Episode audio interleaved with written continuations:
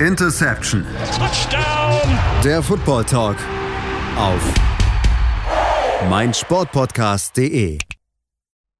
Hallo und herzlich willkommen zu einer neuen Ausgabe von Interception, eurem Football Talk auf meinsportpodcast.de. Erstmal noch von uns natürlich ein frohes neues Jahr an alle unsere Zuhörer. Äh, ja, wir sind jetzt wieder zurück, nachdem es ja in der vergangenen Woche leider nichts von uns gegeben hat. Aufgrund der Feiertage wollen wir uns aber jetzt natürlich mit dem Blick beschäftigen auf die NFL, auf die Spiele, denn äh, ja, wir sind in Woche, in der zwischen Woche 17 und Woche 18, also von daher jetzt ist jetzt die finale Entscheidung um die letzten Playoff-Plätze. Da wollen wir natürlich genau drauf schauen äh, und natürlich aber auch über ein oder andere Sachen sprechen, die nicht unbedingt was mit dem Football zu sprechen haben, denn das, was dort beim Monday Night Football passiert ist, ist etwas, was äh, ja, wir nicht sehen wollen, aber es ist trotzdem natürlich etwas, worüber wir sehr, sehr schockiert reden müssen. Mein Name ist Sebastian Mühlhoff und ich mache natürlich heute nicht allein, sondern heute wie gewohnt mein Experte an der Seite, beziehungsweise ein Experte an meiner Seite, das ist diesmal Stefan Reich. Hallo Stefan.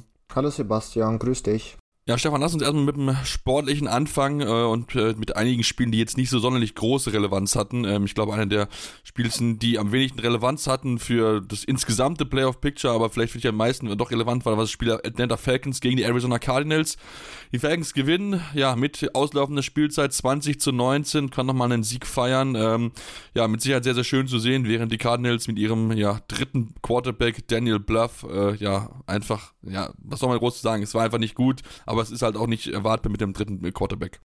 Ja, zu einem ist natürlich das Verletzungspech bei den Cardinals die ganze Saison über schon sehr, sehr hart zu ihnen und das hat sich halt, wie du schon richtig gesagt hast, auch hier gezeigt, wenn man mit dem dritten Quarterback spielen muss, dann ist es tatsächlich auch gegen eine so schlechte Defense, wie es die Falcons nun mal sind, dann doch auch gar nicht so leicht, da wirklich Punkte aufs Board zu bringen. War eher wirklich ein Spiel um einen der höheren Draft-Picks. Ähm, die Cardinals haben sich jetzt somit, ähm, ich glaube, mindestens den fünften Pick gesichert, während die Falcons jetzt an Nummer 7 sind.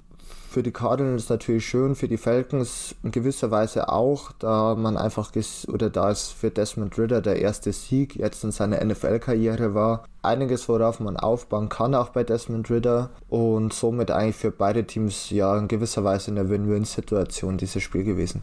Genau, definitiv. Ähm, also von daher schauen wir mal, wie es dann dort weitergehen wird. Zumal es halt auch bei den Cardinals Gerüchte gibt, dass eventuell General Manager Steve Wilkes nicht mehr Teil sein wird, aber das werden wir natürlich dann nach der Saison genauer beobachten, wie es dann dort bei den Cardinals weitergeht. Ja, lass uns dann auch den Blick werfen auf äh, das, was auf anderen Plätzen passiert ist. Ähm, auch ein Spiel, was jetzt nicht so nicht groß relevant gewesen ist, war das Spiel der Kansas City Chiefs gegen Denver Broncos. Die Broncos zum ersten Mal ohne ihren Head Coach Nathaniel Hackett, der ja entlassen worden ist in der vergangenen Woche.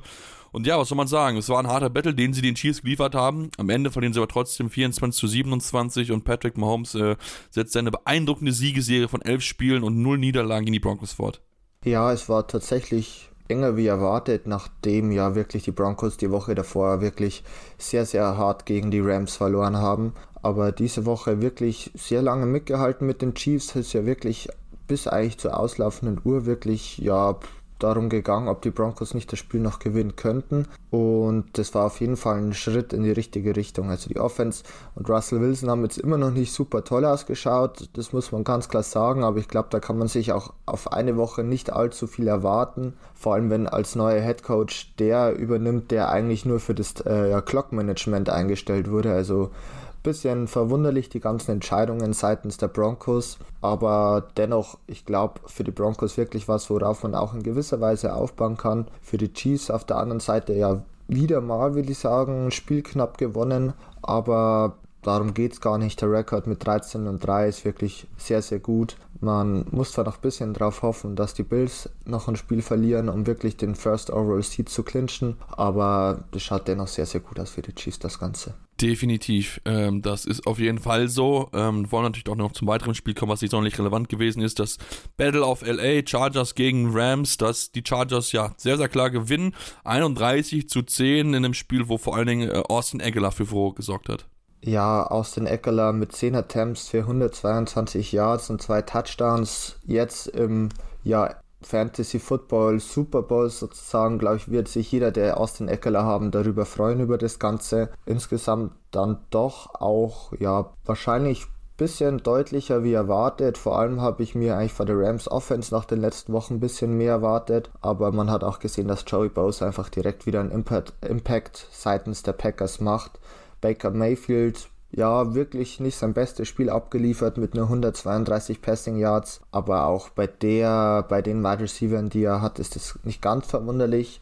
Positiv auf seitens der Rams war sicherlich Cam Akers mit 19 Attempts 423 Yards, nachdem man wirklich die ganze Saison über irgendwie nicht geschafft hat, seinen Running Back ein bisschen zu etablieren oder wirklich den Running Back Nummer 1 zu finden, ähm, hat Cam Akers jetzt wirklich einen starken Case für sich gemacht und ja, genau. Ja, zumal er ja auch eigentlich schon außen vor gewesen ist, eigentlich sogar schon die Diskussion, ob er nicht so getradet wird. Also hat sich da wirklich wieder ja, gut reingefeilt. Das kann man, glaube ich, ganz, ganz gut bezeichnen. Äh, bin mal sehr gespannt, äh, ja, wie, wie es dann da für ihn noch weitergehen wird nach der Saison. Das wird mit Sicherheit spannend zu beobachten sein. Bei den Los Angeles Rams, die jetzt das erste Team sind, also erste Super Bowl Champion, der elf Niederlagen in der darauffolgenden Saison kassiert hat. Also die Negativsaison der Rams geht dort äh, leider weiter. Dann lass uns zu einem weiteren Spiel kommen, was jetzt nicht so sonderlich relevant gewesen ist ist auf, auf den ersten Blick das Spiel der Philadelphia Eagles gegen die New Orleans Saints. Die Saints gewinnen zwar mit 20 zu 10, haben aber jetzt keine Chance mehr auf, äh, ja, in die nächste, also in die Playoffs einzuziehen. Aber natürlich die Eagles mit der Niederlage müssen noch ein bisschen bangen um ihren First Seed. Ja, es war wirklich etwas überraschend, würde ich sagen, dass die Eagles jetzt diese Woche so wenig Punkte aufs Board bringen, weil man einfach ja auch die Woche davor, auch wenn man mit Gardner Minshew spielt, gesehen hat, dass sie gegen eigentlich starke Defenses, wie es Dallas eigentlich auch ist, dann dennoch geschafft haben, Punkte aufs Board zu bringen. Aber diese Woche gegen die Saints wirklich überhaupt nicht der Fall gewesen. Also Gardner Minshew wirklich kein sonderlich gutes Spiel gehabt. Man kann wirklich froh sein, dass da dieser eine lange Touchdown dabei war, sonst hätte es wahrscheinlich vom, vom Statsheet noch ganz, ganz anders ausgesehen. Auch Miles Sanders, 12 Attempts für 61 Yards. Die Rushing Offense, die jetzt eigentlich auch so gefürchtet war, kam überhaupt nicht mehr zur Entfaltung oder man sieht einfach, dass auch wirklich Jane Hurts ein sehr, sehr wichtiger Teil des Ganzen ist. Und auf anderer Seite, ja, die Saints trotz Sieg leider Playoffs oder gar keine Chancen mehr auf die Playoffs. Andy Dalton mit einem okayen Spiel würde ich sagen, ist zwar jetzt immer noch nicht der Quarterback, mit dem man wahrscheinlich in die Zukunft gehen will oder der die langfristige Lösung ist. Dafür ist er mittlerweile eigentlich auch schon zu alt. Aber als Bridge Quarterback wirklich okay. Alvin Kamara auch mal wieder ein besseres Spiel gehabt. Ich glaube, für die Saints ist es in Summe dann doch ganz in Ordnung, dass man hier den Sieg mitgenommen hat. Man konnte wirklich einen der Favoriten in der NFC ärgern und für die Eagles natürlich bitter, dass man nicht den, äh, ja, den First Seed im Endeffekt jetzt schon clinchen konnte. Ja, da wird es dann mit Sicherheit im letzten Spieltag noch, noch spannend, nachdem sie ja eigentlich ja schon auch äh, so ein bisschen Historie geschrieben haben. Erste Team mit vier Spielern, die mindestens zehn Sacks in der Saison haben. Zudem noch das erste, äh, das fünfte Spiel in Folge mit mindestens sechs Sacks. Das ist die längste Serie in der Super Bowl-Ära. Also ähm, da hat eigentlich defensives funktioniert, aber man merkt schon so ein bisschen, wenn, der Gegner die äh, Time of Possession kontrollieren kann, wie es in diesem Fall der Fall gewesen ist. Die Saints hatten 37 Minuten lang den Ball. Da tun sich die Eagles enorm schwer, da, da Punkte aufzulegen. Das haben wir schon mal Mal in dieser Saison gesehen. Also das ist so wirklich so, so, so ein bisschen so ein Mittel, wenn du die, den Ballbesitz kontrollieren kannst und die Zeit von Uhr nehmen kannst, dann hast du gegen die Eagles durchaus gute Chancen, dort erfolgreich zu sein. Und dann lass uns, du hast schon angesprochen, auch zu den ja, Dallas Cowboys kommen, hatten ja Thursday Night Game gegen die Tennessee Titans. Ja, soll man sagen, Gewinn klar mit 27 zu, 34, äh, 27 zu 13. So ist es korrekt. Und äh, ja, haben damit weiterhin die Chance auf den Division-Titel und natürlich auch auf den Number One Seed. Also von da, das wird ähm, doch schon spannend, das mal beobachten sein im letzten Spieltag, was dort noch abgehen kann für beide Teams. Ja, definitiv. Also man muss schon sagen, dass die Cowboys jetzt vom Score her wirklich ja, mit zwei Scores oder zwei Touchdowns gewonnen haben. Es insgesamt schon auch eine gute Leistung war. Man aber, glaube ich, vor allem bei den Titans gesehen hat, dass im Endeffekt jetzt Josh Dobbs, der jetzt auch für Week 18 schon als Starter genannt wurde oder äh, genannt worden ist, ähm, wirklich jetzt die bessere Wahl ist wie Malik Willis, der Rookie Quarterback, weil man einfach ja nächste Woche dieses entscheidende Spiel gegen die Jaguars haben wird, in dem es dann wirklich um alles geht und ja, hier hat man einfach klar die bessere Wahl. Man hat auch gesehen, Hassan Haskins, Derrick Henry war ja angeschlagen. Es war ein bisschen so, auch bei den Titans, so ein Spiel, wo man nicht wirklich komplett die erste Garde dann spielen hat lassen, weil man einfach natürlich auch ja die Relevanz des Spiels gegen die Cowboys gesehen hat, das einfach nicht relevant war für den weiteren Verlauf. CD Lamb noch mit einem guten Spiel bei den Cowboys gewesen. Die Cowboys haben sich natürlich somit die Chance ja, erhalten, um den First Seed zu spielen. Vor allem natürlich auch mit der Niederlage der Eagles. Für die Titans war es überhaupt nicht relevant. aber man hat dennoch irgendwie einen positiven Aspekt in der Niederlage gefunden, dem eben Josh Dobbs ähm, definitiv die bessere Wahl auf Quarterback ist wie Malik Willis.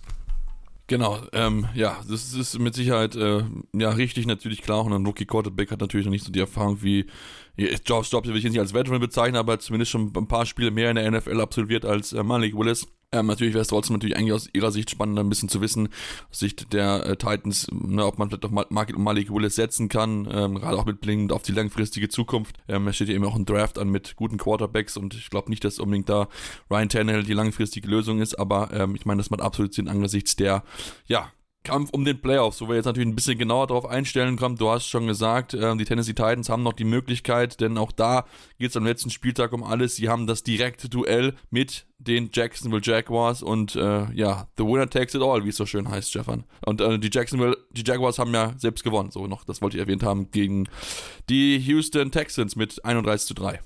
Ja, ganz klar gewonnen, vor allem die Defense der Jaguars wirklich auch ähm, ja gut gewesen, auch mit einem, äh, mit einem ja, geblockten Punt zum Beispiel. Es war schon, oder was man bei den Texans einfach ganz klar merkt, ist, dass eben mit Damian Pierce, dem Rookie Running Back, das Running Game wirklich deutlich abfällt.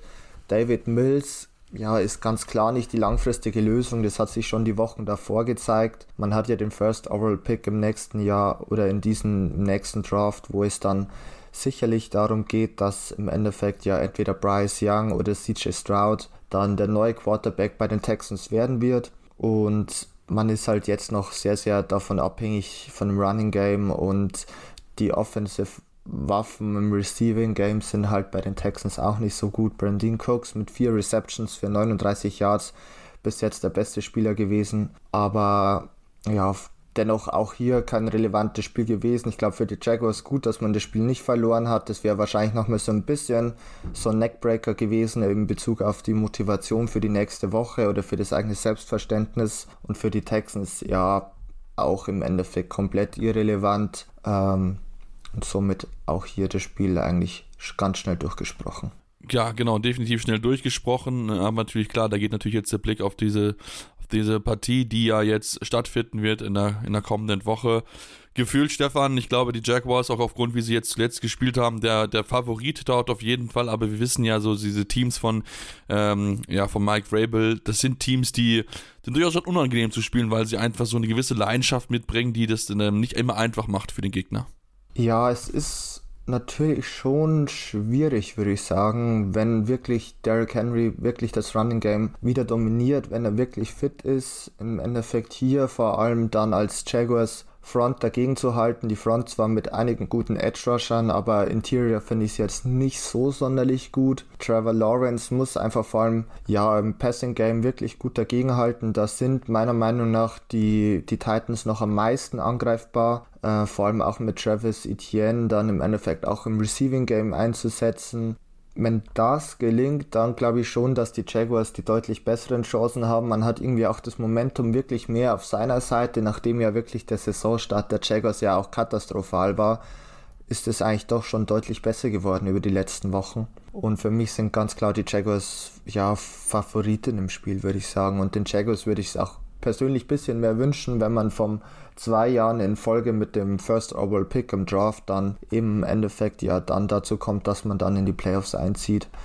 Das ist einfach schon eine schöne Story dann auch im Endeffekt. Genau, ich meine, die letzten vier Spiele gewonnen. Auch das war ja auch das Titans-Spiel mit dabei, wo sie 36 zu 22 gewonnen haben bei den Titans. Also von daher, die Chancen stehen da sehr, sehr gut, dass die Jaguars mal wieder in die Playoffs schaffen. Wäre natürlich sehr, sehr schön zu sehen. Und ähm, du hast gesprochen, sie haben sie wirklich gesteigert über die, über die Saison hin. Also von daher haben sie da wirklich Schritt für Schritt ja das gemacht, was sie sich so ein bisschen erhoffen hat mit dem Trainerwechsel, ist genau eingetreten. Und jetzt äh, sind die Chancen wieder da, dass sie mal wieder die Division-Krone gewinnen können. Ich glaube, zum ersten Mal seit 2016 müsste das gewesen sein, als sie damals dann ja in der in einem AFC Championship Game knapp gegen die New England Patriots verloren haben. Also von daher, das war ähm, ja auf jeden Fall sehr, sehr spannend zu beobachten. Wir machen jetzt eine kurze Pause, haben natürlich noch weitere Spiele zu besprechen, angesichts der Vielfalt an den Themen, die wir noch haben und auch der Vielzahl der Spiele und natürlich noch dieses schlimme Monday Night Game, aber dazu dann gleich mehr hier bei Interception, eurem Football Talk auf meinsportpodcast.de. Schatz, ich bin neu verliebt. Was? Drüben. Das ist er. Aber das ist ein Auto. Ja, eben. Mit ihm habe ich alles richtig gemacht. Wunschauto einfach kaufen, verkaufen oder leasen. Bei Autoscout24. Alles richtig gemacht. Hey, Malte Asmus von meinsportpodcast.de hier. Ab März geht's weiter mit unseren 100 Fußballlegenden. Staffel 4 bereits. Freut euch auf Zlatan Ibrahimovic, Michel Platini, Cesar Luis Minotti, Paolo Maldini, um nur mal vier zu nennen. Und bis wir mit der vierten Staffel kommen, hört doch einfach noch mal rein in die bisherigen drei Staffeln. Ronaldinho, Sepp Meyer, Gary Lineker, Lothar Matthäus und viele weitere warten da auf euch.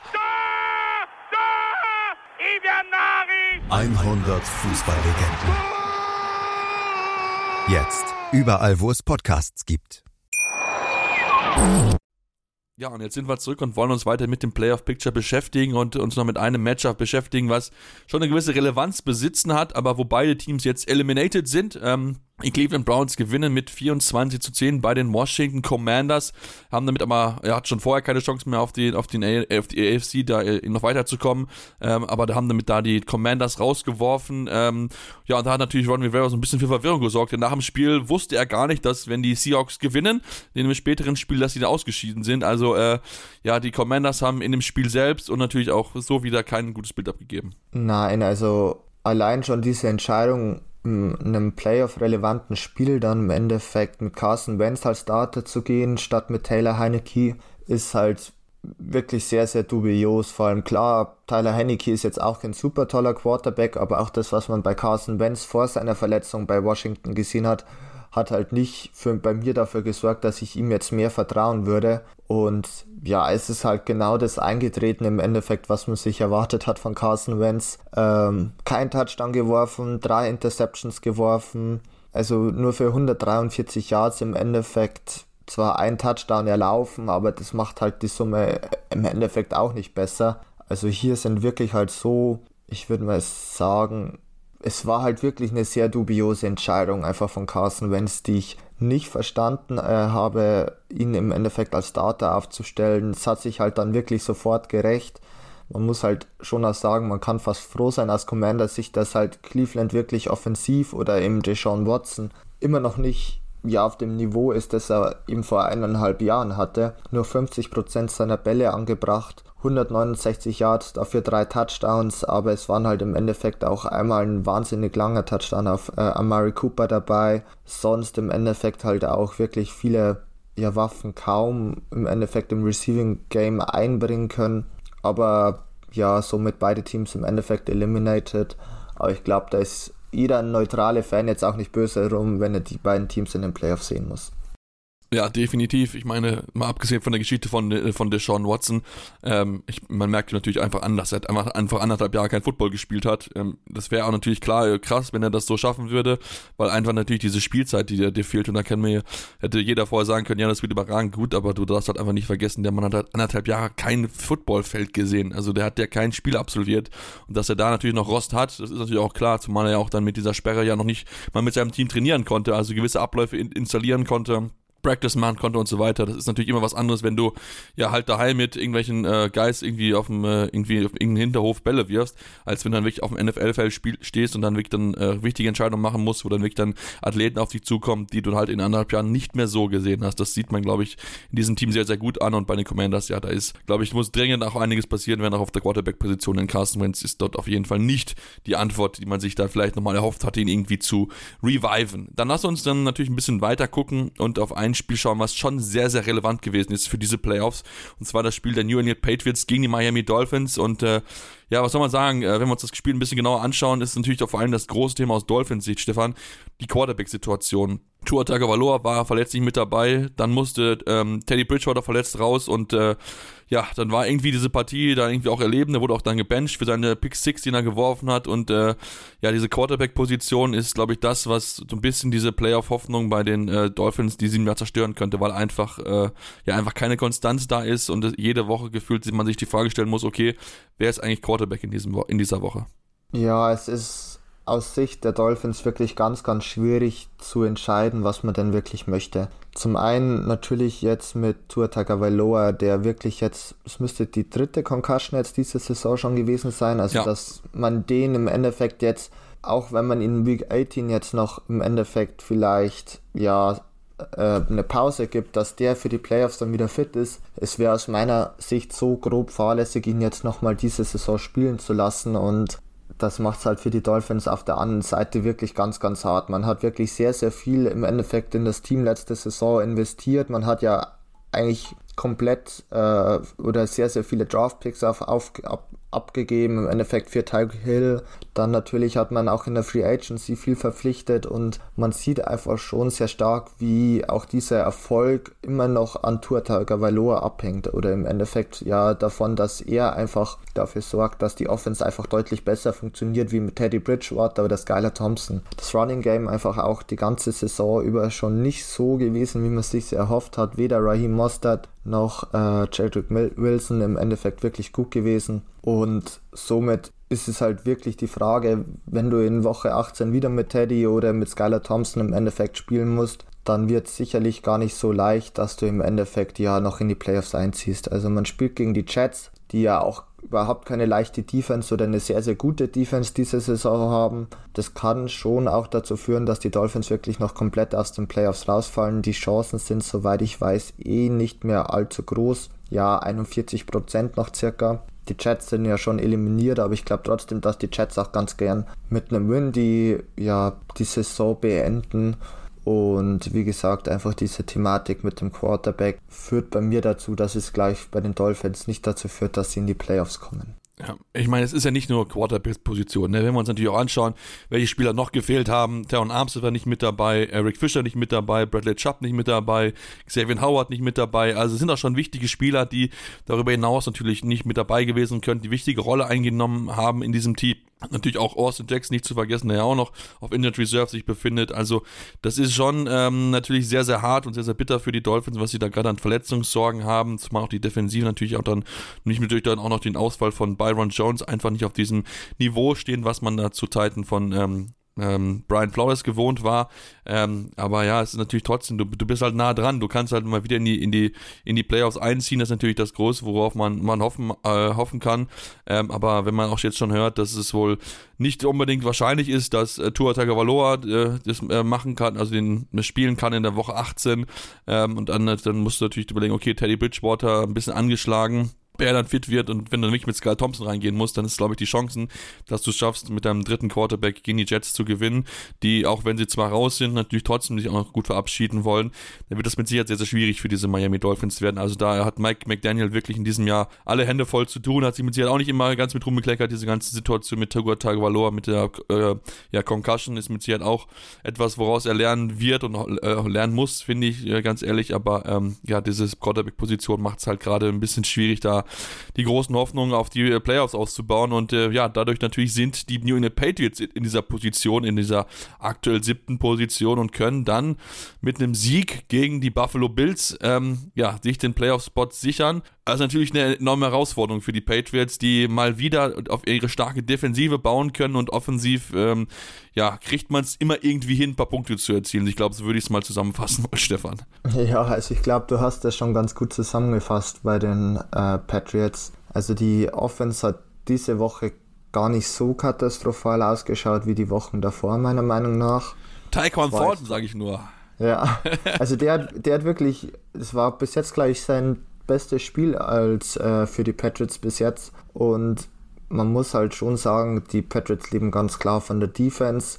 Da muss man einfach auch in äh, der Woche 18 einfach hoffen, dass man die Bills defensiv stoppen kann. Oder halt im Endeffekt darauf hoffen, dass ja die Dolphins gegen die Jets verlieren und die Steelers gegen die Browns verlieren und die Jaguars gegen die Titans gewinnen. Also man ist im zweiten Szenario, wie man die Playoffs erreicht, deutlich, deutlich mehr davon abhängig, was andere Teams machen. Ich selber sehe aber halt diesen Sieg gegen die Bills gar nicht so leicht oder kann mir das schon schwer vorstellen. Außer die Bills sagen wirklich, wir werden einige Starter zum Beispiel jetzt äh, pausieren lassen. Josh Allen bekommt vielleicht mal eine Spielpause, um komplett fit zu sein.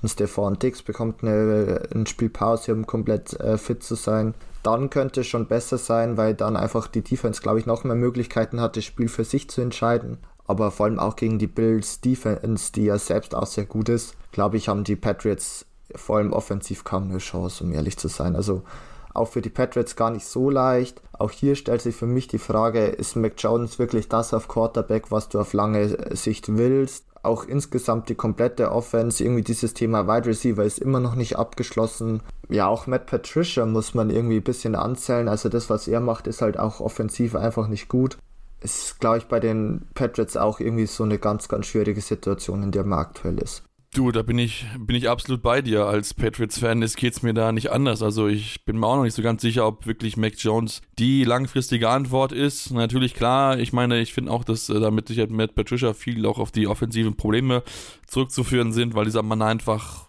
er ist einfach kein Offensive Coordinator. Er ist ein Defensive Guy äh, von einer offensiven Position. Das funktioniert einfach nicht. Also, das tut mir einfach leid. Da versucht man äh, wieder irgendwie cleverer zu sein als die ganze NFL. Aber man muss einfach sagen, klar, man steht jetzt bei 8 und 8, was überraschend gut ist, muss ich schon auch zugeben. Aber das liegt nicht daran, dass die Offense so gut ist, sondern dass die Defensive überragend ist. Ich habe jetzt gesehen, sieben defensiven Touchdowns schon gesorgt. Die meisten seit den Jaguars 2016 das sagt alles darüber aus, äh, wie, wie stark die, die Defensive ist, aber halt auch wie schwach die Offensive ist, dass man dann halt dann halt nur bei 8 und 8 steht. Und ähm, ja, ich bin, ich bin sehr, sehr gespannt. Ich glaube nicht, dass man gegen die Bills unbedingt äh, bestehen kann, aber da hängt natürlich auch dann noch viel davon ab, okay, wie geht das denn jetzt weiter? Und da möchte ich dann auch den, da müssen wir auch diesen, ja, jetzt auch schwierigen Blick werfen auf das, was jetzt im Monday Night Game passiert ist, Stefan. Denn äh, wir wollten, wir haben uns auf ein tolles Spiel gefreut zwischen den Cincinnati Bengals und den Buffalo Bills und ähm, ja, wir haben noch nicht mal ein Viertel gesehen, bevor das Spiel abgebrochen wurde.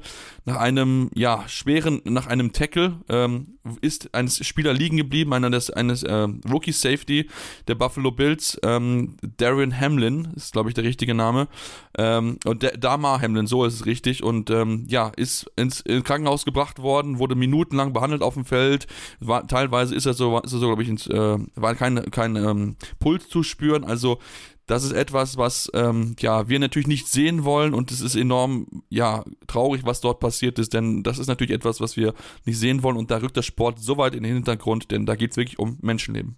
Ja, es ist wirklich eine ganz, ganz schwierige Situation und es war sicherlich die richtige Entscheidung, das Spiel abzubrechen. Man hat sowohl natürlich bei den Bills gesehen, dass sie einfach von dieser ganzen Situation geschockt sind, dass natürlich die Konzentration in keinster Weise mehr auf einem Footballspiel liegen kann.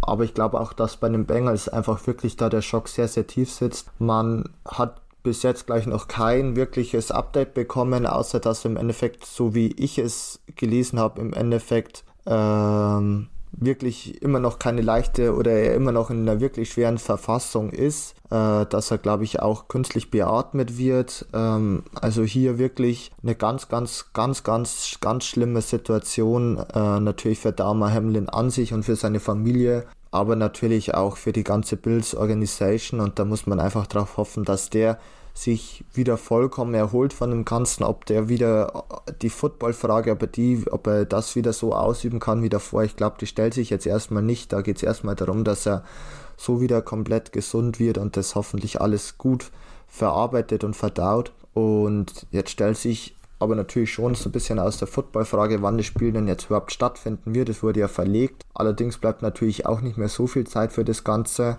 aber dennoch ganz klar die richtige Entscheidung seitens der NFL gewesen, dieses Spiel äh, zu verlegen und abzubrechen. Ja, definitiv. Also das letzte Update, was die Bills gepostet haben, ist, dass er, ja, dass er wiederbelebt werden musste auf dem Feld und dass er in kritischen, äh, ja, in einem kritischen Zustand ist, aktuell im Krankenhaus. Und ähm, da gehen natürlich alle unsere Gedanken von, von der ganzen Football-Community äh, Deutschland natürlich, aber auch über weltweit natürlich an ihn, weil einfach, wie gesagt, das ist ja, ist etwas, was wir nicht sehen wollen, was aber halt in so einem Sport, wie es halt der NF, wie die NFL halt ist, wo etwas, ja, das ist halt eine Kollisionssportart da kann natürlich sowas, sowas leider dann auch, auch passieren, aber wie gesagt, da geht natürlich so das Thema, ja, Playoffs, äh, Picture und sportliche Systeme erstmal so ein bisschen Hintergrund. Natürlich trotzdem ist, ähm, ja, ist etwas in der jetzt natürlich in der Situation, dass du dieses Spiel wiederholen musst, weil wie gesagt, es ist ja abgebrochen worden und ähm, ja, wir haben jetzt nicht mehr so viel Zeit, um dieses Spiel nachzuholen, Stefan. Das ist schon auch natürlich enorm viel Druck, weil natürlich du kannst nicht von den Spielern verlangen, dass sie sich jetzt auch am Dienstag heute oder vielleicht auch schon am Mittwoch da wieder hinstellen. Ähm, aber du musst es fast tun, um ja halt nicht, nicht für eine große Wettbewerbsverzerrung zu sorgen, weil natürlich auch dieses Spiel, wenn wir uns das anschauen, schon eine gewisse Brisanz einfach auch hat, auch mit Blick auf die aufs Playoff-Picture. Die Bengals könnten mit dem Sieg nochmal ein bisschen ranrutschen nach oben, könnten vielleicht auf diesen zweiten Platz schielen von den Buffalo Bills. Also das ist schon noch eine, eine, eine gewisse Brisanz, die dort sportlich ist und deswegen ähm, ja, müssen wir jetzt gucken, was die, was die NFL dort plant, weil äh, viele Möglichkeiten dort dieses Spiel nachzuholen gibt es einfach leider nicht. Nein, die gibt es wirklich nicht, weil halt dann wirklich auch die Playoffs schon sehr, sehr nah sind für beide Teams. Und natürlich auch der Punkt ist, dass man ja das Spiel nicht zu nah an dem Endeffekt an die Week 18 ranbringt, weil natürlich auch hier einfach zwei Spiele in kurzer Zeit dafür sorgen können, dass natürlich auch ja noch die eine oder andere Verletzung einfach mehr auftritt, einfach weil ja die Körper natürlich jetzt nach so langer Zeit schon wirklich auch geschunden sind und das, glaube ich, dann im Endeffekt schon nochmal einen großen Impact haben würde, wenn jetzt äh, beide Teams noch ja viel, viel in kürzeren Abständen natürlich noch Spiele gegeneinander spielen müssen. Also hier wirklich ganz, ganz schwierig, wie die NFL es macht. Man hat bis jetzt zwar dazu gar nichts gelesen, aber die einzige logische Möglichkeit wäre ja wirklich, dieses Spiel entweder heute Nacht noch zu machen oder spätestens dann äh, in der Nacht deutscher Zeit von Mittwoch auf Donnerstag. Ich glaube, alles andere wäre dann schon wieder, ist gar nicht mehr möglich, um ehrlich zu sein. Ähm, ja. Ja, also ich ich glaube nicht, dass es heute Nacht machen, weil ich glaube, das ist, glaube ich, für die sind die Spieler noch zu emotional aufgewühlt. Ich meine, wir haben es ja gesehen, dass die Higgins dort mit seiner Mutter, habe ich irgendwo ein Bild gesehen, ähm, weil auch die Higgins ja in die Situation voll mit dabei gewesen ist. Nach dem Hit von Himmel Hamlin ist gegen Higgins ist der halt liegen geblieben. Natürlich klar, Higgins kann natürlich nichts dazu, ist, ist ja ganz klar, das passiert mal, äh, das, da ist er relativ unschuldig, aber natürlich trotzdem ist etwas, womit man natürlich auch klarkommen muss. Also ähm, ja, ich bin, ich bin sehr gespannt, wenn es die NFL nachholen wird, aber was wahrscheinlich ist, muss Mittwoch und Donnerstag maximal muss es passieren, damit du halt diese, diese, ja, diese diese, bisschen diese Ruhezeit einfach auch den Spielern gibst. Das wird sowieso schon schwierig genug für, für die alle werden. Und da geht es natürlich auch darum, natürlich, wie macht man das dann mit Sonntagen? Ne? Jetzt mal angenommen, die Bills gewinnen diese Partie. Ähm, natürlich wollen sie natürlich gucken, dass sie vielleicht diesen Number One Spot sich holen können von den, äh, von den Chiefs. Wir wissen aber aufgrund des Spiels, dass das Spiel am Samstagabend schon stattfindet, der Chiefs, dass sie vielleicht Sonntag schon Starter resten können. Das natürlich dann wieder Auswirkungen hat, dass die, ob die Patriots dann spielen können oder nicht oder auch wenn die Bills natürlich sagen, okay, vielleicht äh, wir verlieren, die verlieren dann gegen die Bengals. Ich glaube, dann ähm, könnten sie vielleicht sowieso nicht mehr auf diesen auf diesen Spot schielen, auf den Nummer 2 Spot. Also das ist ähm, ja enorm viele Brisanz hier einfach mit dabei. Das natürlich auch jetzt mit dieser Situation, mit diesem unglaublichen Unfall, der dort passiert ist, natürlich auch kein einfach ist für die NFL. Aber ich glaube, da kann man kann man es nie allen hundertprozentig recht machen, weil einfach natürlich auch eine gewisser sportlicher Druck auf diese Situation drauf ist. Deswegen ähm, schauen wir mal, wie sich die NFL entscheiden wird. Ich gehe davon aus, dass mit hier heute schnell eine Antwort bekommen werden, wann es soweit sein wird, wann dieses Spiel fortgesetzt wird. Ich meine, die Bengals waren ja ganz gut unterwegs, führten 7 zu 3, waren auf Höhe Mittelfeld, meine ich, also glaube ich kurz hinter der 50-Yard-Line, bevor dieser Unfall passiert ist. Und ähm, ja, schauen wir mal, wie es dann dort weitergehen wird. Wir machen jetzt eine kurze Pause, kommen gleich zurück und sprechen natürlich über weitere Playoff-Picture, denn auch in der NFC ist es enorm brisant, deswegen bleibt dann hier bei Interception, eurem Football-Talk auf meinsportpodcast.de. Schatz, ich bin neu verliebt. Was? Da drüben. Das ist er. Aber das ist ein Auto. Ja, eben. Mit ihm habe ich alles richtig gemacht. Wunschauto einfach kaufen, verkaufen oder leasen. Bei Autoscout24. Alles richtig gemacht. Ja, und jetzt sind wir zurück, wollen natürlich noch weitere Spiele besprechen und den Blick weiter noch in der AFC lassen, denn wir haben noch ein weiteres Team, was sich noch so ein bisschen Playoff-Hoffnung äh, machen kann. Die Pittsburgh Steelers ähm, haben durch ihren Sieg mit dem 16 zu 13 die Baltimore Ravens ihre ja, kleinen Playoff-Hoffnungen noch aufrechterhalten können. Nachdem sie ja 13 zu 3 zurückgelegen sind, haben sie es wirklich geschafft, die Partie noch zu drehen. Ich glaube, an, anderthalb Minuten vor Schluss haben sie das Tor erzielt oder die Punkte erzielt, die Führung erzielt und äh, ja, können damit weiterhin träumen. Ähm, in die nächsten, äh, von den Playoffs ist natürlich in ihrer Position nicht so ganz einfach, weil sie ähm, ja am schlechtesten dastehen von diesen drei Teams, die noch um die Playoffs kämpfen, also die um diesen letzten Wildcard-Spot kämpfen. Ähm, aber es ist natürlich trotzdem eine Situation, wo man, glaube ich, nicht unbedingt daran gedacht, dass man da am 18. Spieltag noch drin steht, denn die Steelers-Saison war ja ein Auf und Ab bisher, Stefan. Ja, es war ja, wie du schon richtig gesagt hast, für die Steelers keine leichte Situation oder keine leichte Saison bis jetzt. Und auch Kenny Pickett hat bis jetzt zwar oder nicht so super gute Leistungen gezeigt, dass man sagt, okay, mit diesem Quarterback ähm, wird man im ersten Jahr direkt in die Playoffs, in den Playoffs stehen, aber man hat, wie, wie, du schon richtig gesagt hast, immer noch die Chance, es zu schaffen. Und vor allem hat Kenny Pickett halt auch dieses Spiel wirklich, äh, den ein oder anderen Wurf wirklich sehr, sehr gut abgeliefert. Also natürlich dieser eine Touchdown auf Najee Harris dann in der wirklich der allerletzten Minute, der war natürlich schon sehr, sehr, sehr stark geworfen. Und auch davor waren einige Pässe dabei, wo man wirklich sagen muss, ja, da, da, da zeigt sich einfach das Talent oder eben das Kenny Pickett wahrscheinlich in seiner zweiten Saison einfach nochmal eine deutlich, deutlich bessere Rolle spielen wird. Und auf der anderen Seite muss man sagen, ja klar, für die Ravens, die waren schon für die Playoffs qualifiziert, aber man muss halt schon immer noch sagen, die Offense ist halt wirklich, vor allem im Passing Game, einfach wirklich katastrophal. Also klar, Tyler Huntley ist kein Starting Quarterback, aber einfach auch die Tatsache, dass ja, bis auf Mark Andrews im Endeffekt das Receiving Game überhaupt nicht funktioniert, ist halt schon wirklich katastrophal. Also ähm, insgesamt von den 130 äh, Passing Yards, die Tyler Huntley geworfen hat, gegen 100 an Mark Andrews. Also das zeigt schon, wie eindimensional man ist. Das äh, ist natürlich ganz, ganz schwierig. Einfach klar, es fehlen auch einige verletzt mit Devin Duvernay, aber Rashad Bateman. Rashad Bateman, ganz genau. Aber in Summe ist es halt einfach wirklich wahnsinnig schwer, gleich für die Ravens auch in den Playoffs offensiv zu was erreichen, auch wenn Lama Jackson zurückkommt oder zurückkommen sollte. Ich weiß es jetzt ehrlich gesagt gar nicht auswendig, wie es da aktuell ausschaut. Aber die Offense ist einfach deutlich zu schwach und dass man eben auch gegen die Steelers dann verliert, die zwar immer noch eine gute Defense haben oder sind sehr gute Defense haben, aber halt äh, dennoch einfach so ein Spiel so knapp zu verlieren. Auch die Woche davor gegen die, äh, gegen die Falcons wirklich nicht so wunder, ja, so 100% überzeugen zu können, führt einfach bei mir dazu, dass die Ravens einfach wirklich sich die Frage stellen müssen, wie es denn bei ihnen weitergeht. Aber auch hier irgendwie so das leidige Thema, ähnlich wie bei den Patriots, man schafft es einfach nicht, einen wirklich guten Supporting Cast um seinen Quarterback herum aufzubauen, vor allem einfach im Bereich der Wide Receiver.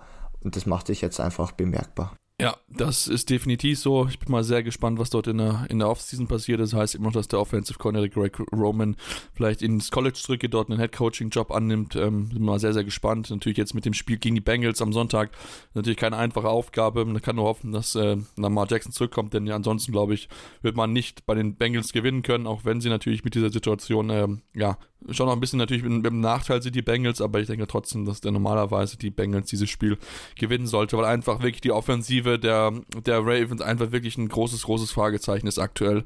Also das kann man auch, glaube ich, ganz, ganz klar so sagen.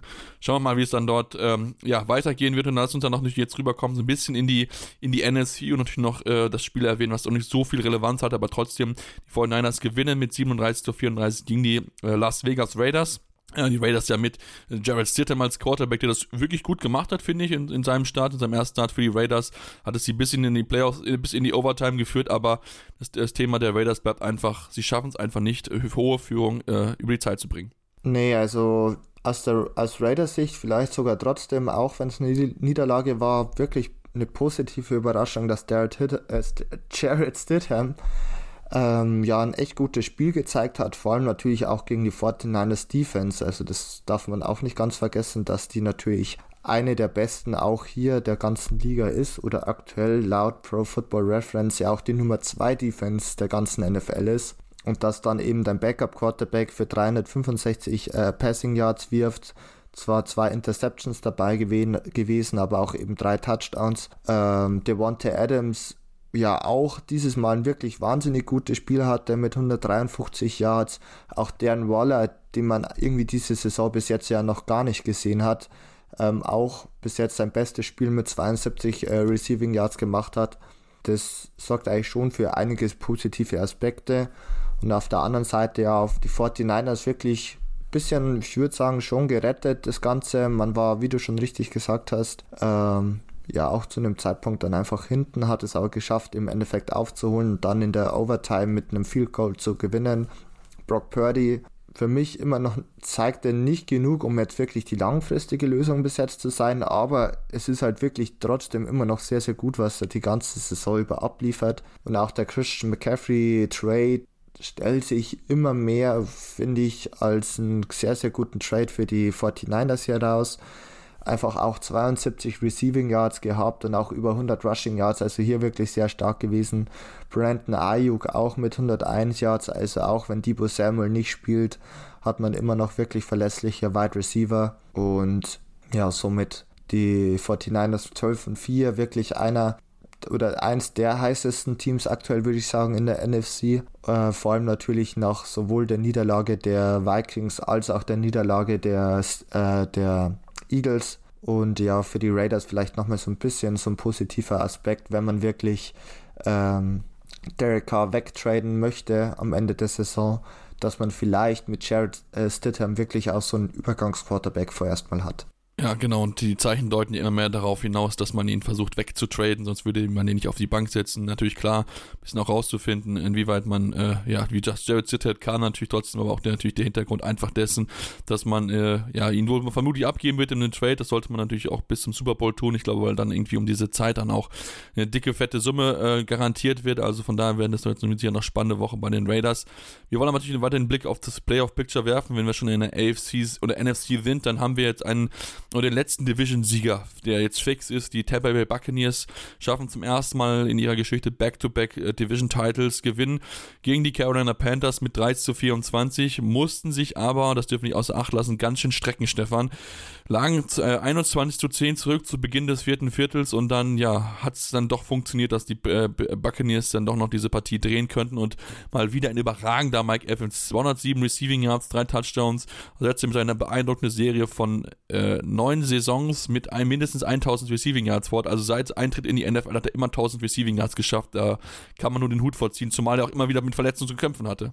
Ja, also war ja auch zum Teil diese Saison verletzt und auch suspendiert Mike Evans und dennoch über insgesamt jetzt 1124 Receiving Yards zu haben, ist wirklich eine starke Leistung. Für die Buccaneers wirklich ja ein knapper Sieg gewesen, wo es ja schon um einiges gegangen ist, vor allem weil ja auch die Panthers fast noch die Chance gehabt hätten, wirklich ja, ich sag mal, Midfield äh, ihren letzten Drive aufzuziehen nach diesem ja potenziell schlechten Punt im Endeffekt, der zwar dann wirklich nochmal gut war, aber es war irgendwie dann schon noch so gewisserweise die Chance da, hätte man Jake Kamada, den Panther, tackeln können. Der hat es aber wirklich, wirklich sehr, sehr gut gemacht und im Endeffekt wurde es gleich dann eh zurückgepfiffen, soweit ich weiß.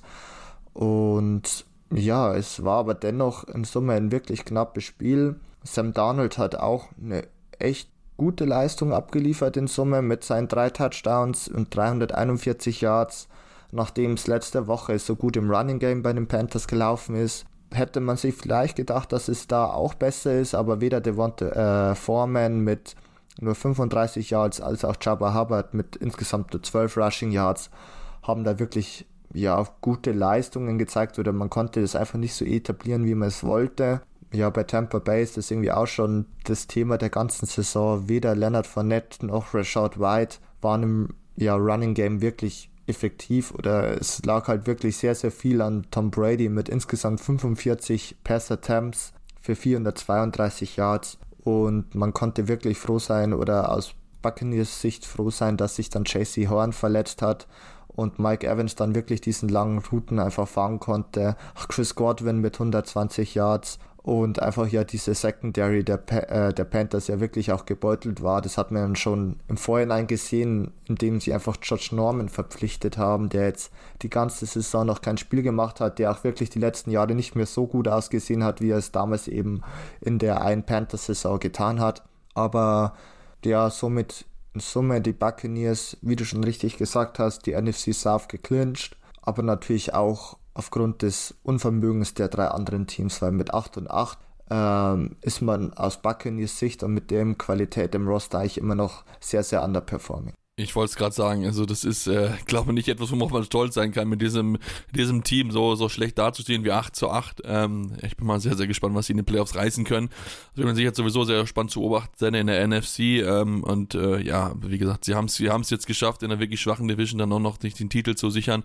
Ähm, ist mit Sicherheit für die äh, Buccaneers schön, aber ich glaube, Tom Brady wird da überhaupt nicht zufrieden sein mit, mit dem Spiel gestern, natürlich auch mit dem Auftritt insgesamt über die ganze Saison über und dass ich auch nicht, dass sie wirklich weit in den Playoffs kommen. Dafür ist ist zwar ist das, die Form nicht gut genug, auch wenn die Qualität definitiv vorhanden ist, aber man bekommt es einfach nicht aufs Feld. Dafür muss man aber viel mehr loben, das, was die New York Giants geliefert haben, denn sie stehen zum ersten Mal seit 2016 wieder in den Playoffs. Ähm, Gewinn mit 38 zu 10 gegen die Indianapolis Colts zerstören sie wirklich und äh, ja, da gab es schon die erste, erste Wasserdusche für Brian Dable, der zwischendurch mit der Sonnenbrille da an der Seitenlinie stand. Also den Typen, den kann man irgendwie nur lieben, weil der einfach so, so, so einen Swag hat. Das ist einfach, äh, einfach genial, was er aus diesem Team gemacht hat. Da kann man nur den Hut vorziehen. Ja, also auch hier, nachdem wir jetzt bei den Buccaneers über eine negative oder eine underperforming Team gesprochen oder eine negative Enttäuschung ist sind wirklich die Giants wirklich positiv zu bewerten. Und zum einen natürlich die Defense, also mit Kayvon Thibodeau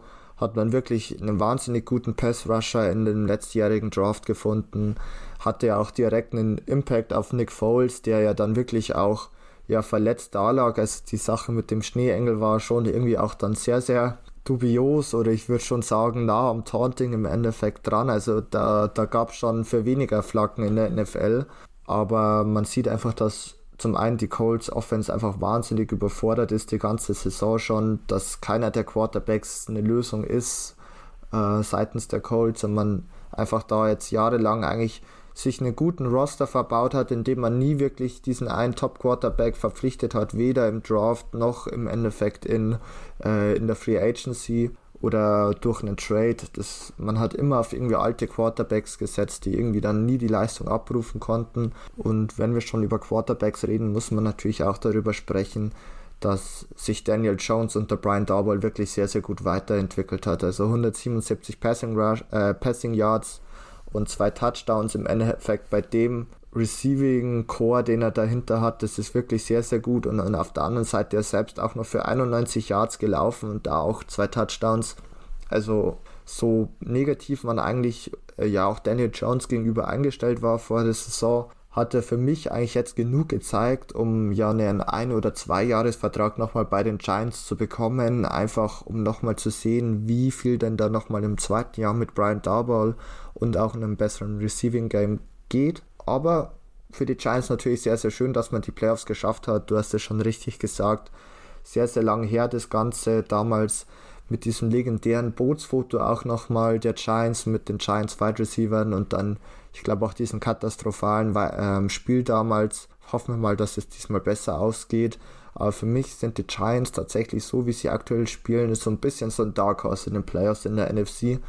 Ähm, könnten vielleicht sogar für die eine oder andere Überraschung sorgen. Ja, ich glaube, ich glaube, man möchte nicht unbedingt gegen sie halt spielen, weil sie halt so, so ein bisschen unangenehm zu spielen sind, weil du halt äh, natürlich eigentlich vom Kader wahrscheinlich überlegen her sein wirst äh, gegen, gegen die Giants, aber natürlich die Giants trotzdem halt halt hart fighten, die geben sie nicht auf, die haben diese Leidenschaft, die wir auch bei den Titans sehen mit, mit Mike Rabel und das hat auch Brian Dable halt geschafft jetzt hier bei den Giants und äh, da wirklich, ja, ein bisschen so No-Nails kann man so ein bisschen schon sagen, bei auf der einen oder anderen Wide Receiver Position dann wirklich auch schon zu Spielern gemacht, die halt konstant abliefern können. Und ich glaube, das ist etwas, was ähm, natürlich einer der Gründe ist, warum sie es jetzt geschafft haben, in die Playoffs einzuziehen. Und dann schauen wir mal, was dort, was dort gehen kann. Aktuell sind sie auf dem äh, sechsten Platz, genau, und äh, haben diesen Platz auch relativ sicher. Da geht nichts mal nicht nach, nicht nach oben, nichts nach unten eigentlich normalerweise. Ähm, äh, da ist eigentlich mal relativ safe. Aber dahinter ist noch dieser, ja, dieser Kampf um diesen siebten äh, Playoff-Platz aktuell. Dort stehen die Seahawks, die haben gewonnen gehabt, wir haben es schon kurz erwähnt, gegen die ähm, Sachstand gegen die New York Jets 26 zu 3, äh, 23 zu 6 haben sie gewonnen und vor allem dank Kenneth Walker, der wieder zurück ist. 23 Carries, 133 Yards. Zudem macht noch äh, Geno Smith keine Fehler mehr. Also die Seahawks äh, kommen jetzt scheinbar in diesem richtigen Punkt dann wieder, wieder in Form, zumal sie auch zwei Interceptions abgefangen haben von, von Mike White. Also ähm, man ist jetzt in einer guten Position aus den Seahawks, dass man dann doch trotzdem noch in die Playoffs einziehen kann, obwohl es in den letzten Wochen wirklich ein Krampf gewesen ist.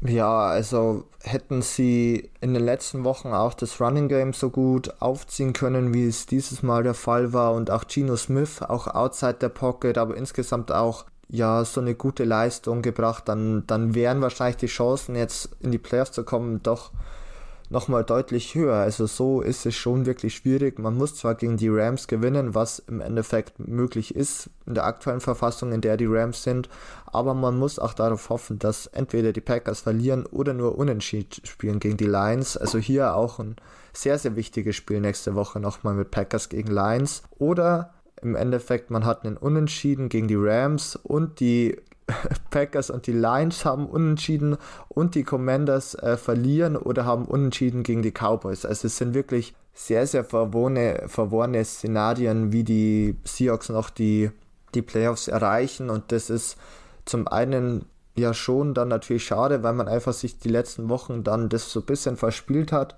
Aber auf der anderen Seite, glaube ich, hätte auch vor, vom Anfang der Saison keiner damit gerechnet, dass die Seahawks mit Geno Smith im Endeffekt einen Quarterback haben, wo ich schon dran glaube, dass der auch die nächste äh, Saison definitiv als Starter in die Saison gehen wird. Was die dann wirklich im Draft machen, ist natürlich noch mal eine andere Frage, aber ich glaube, da wird der Fokus vielleicht sogar mehr auf der Defense liegen und zum anderen, dass man halt ja so nah an den Playoffs dran war, das glaube ich, war auch wirklich ganz, ganz äh, unerwartet, weil einfach auch so die Qualität des Rosters jetzt nicht wirklich so wahnsinnig toll ist und dass man hier jetzt halt auf Platz 2 in der Division steht vor den Rams und den Cardinals, ist in Summe dann doch einfach eine schöne Sache für die Seahawks und für die Jets natürlich ja, schon schade gewesen. Mike White jetzt nicht mit seinem besten Spiel, aber auch hier, die Seahawks haben es eigentlich in Summe schon sehr, sehr gut gemacht. Und ähm, aus Chat-Sicht muss man sich trotzdem einfach darüber freuen, was man diese Saison schon erreicht hat.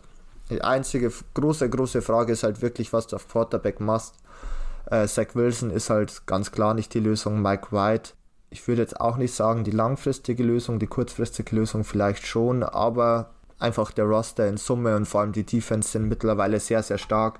Das Receiving Core ist sehr, sehr stark. Also man hat da wirklich schon einige Punkte, wo man sich drauf freuen kann aus äh, Jets-Fansicht. Genau, aber definitiv dieses, äh, ja, die Offensive hat definitiv noch einiges in Arbeit zu tun. Ähm, muss mich da auch schon noch fragen, warum man nur 17 Mal gegen einer der schlechtesten Lauf-Defenses gelaufen ist. Ähm, da wird mit sicher noch einiges zu tun sein in der Offensive der Jets und ich denke auch schon, dass man da zumindest mal über ein Quarterback drüber nachdenken sollte, auch wenn es vielleicht nicht die Lösung ist, aber ähm, ich denke auch nicht, dass aktuell einer der Quarterbacks, der auf dem Roster ist, da wirklich eine Zukunft oder eine langfristige Zukunft bei den, bei den Jets hat. Ich meine, es ist auch bezeichnet, dass du dann ausgerechnet gegen einer der Ex-Quarterbacks aus den Playoffs rausgeworfen wirst. Also, äh, wobei man auch sagen, Justino Smith war bis, bis zu dieser Saison wirklich auch nicht jemand, wo ich sagen würde, der kann es in der NFL schaffen. Aber er hat es in diesem Fall äh, sehr, sehr gut hinbekommen und du hast angesprochen, die Seahawks stehen da, wo man, glaube ich, vor der Saison nicht drüber von geträumt hätte, dass sie noch im letzten Spiel um die Playoffs kämpfen. Da waren andere Sachen eher im Gespräch, aber zeigt dafür, dass dieses Team hart gefightet hat und sich jetzt so in diese Chance erarbeitet hat. Und ja, ist im letzten Spiel zu, zu diesem wirklichen, diesen Dreikampf da kommt zwischen den Seahawks und du hast angesprochen, Detroit Lions, Green Bay Packers.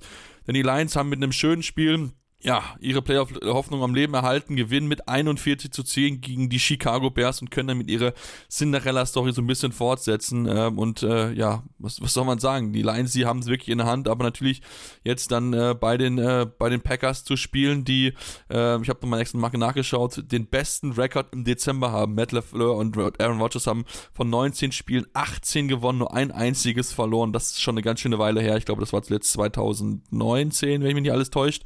Oder 2019. 2020. Also ähm, ja, das wird äh, eine enorme Herausforderung für sie sein, zumal die Packers ja mit ihrem Sieg 41 zu 17 vier Turnovers produziert, ja auch äh, richtig, richtig gut gespielt haben gegen die Vikings. Ja, es ist zum einen für die Lions wirklich ein hartes Spiel. Man hat zwar gegen die Bears jetzt wirklich souverän gewonnen, aber vor allem natürlich Justin Fields im Passing Game, das war wieder sehr, sehr fraglich. Nur ein Drittel seiner Bälle hat er angebracht. 75 äh, Yards, ein Touchdown, eine Interception. Natürlich im Running Game war das schon besser, aber weder Khalil Herbert noch David Montgomery haben starke Leistungen gezeigt und auf der anderen Seite muss man schon auch sagen, dass die Detroit Lions Offense wirklich sehr, sehr gut ist aktuell. Also Jared Goff zwar jetzt natürlich nicht der ultimative Heilsbringer, aber auch hier wirklich ja, gutes Game Manager Spiel, würde ich mal sagen, mit 21, äh, 21 angebrachten Bällen für 255 Yards. Und in Summe ist einfach wirklich auch dieses Rushing Duo in Javante Williams und DeAndre Swift,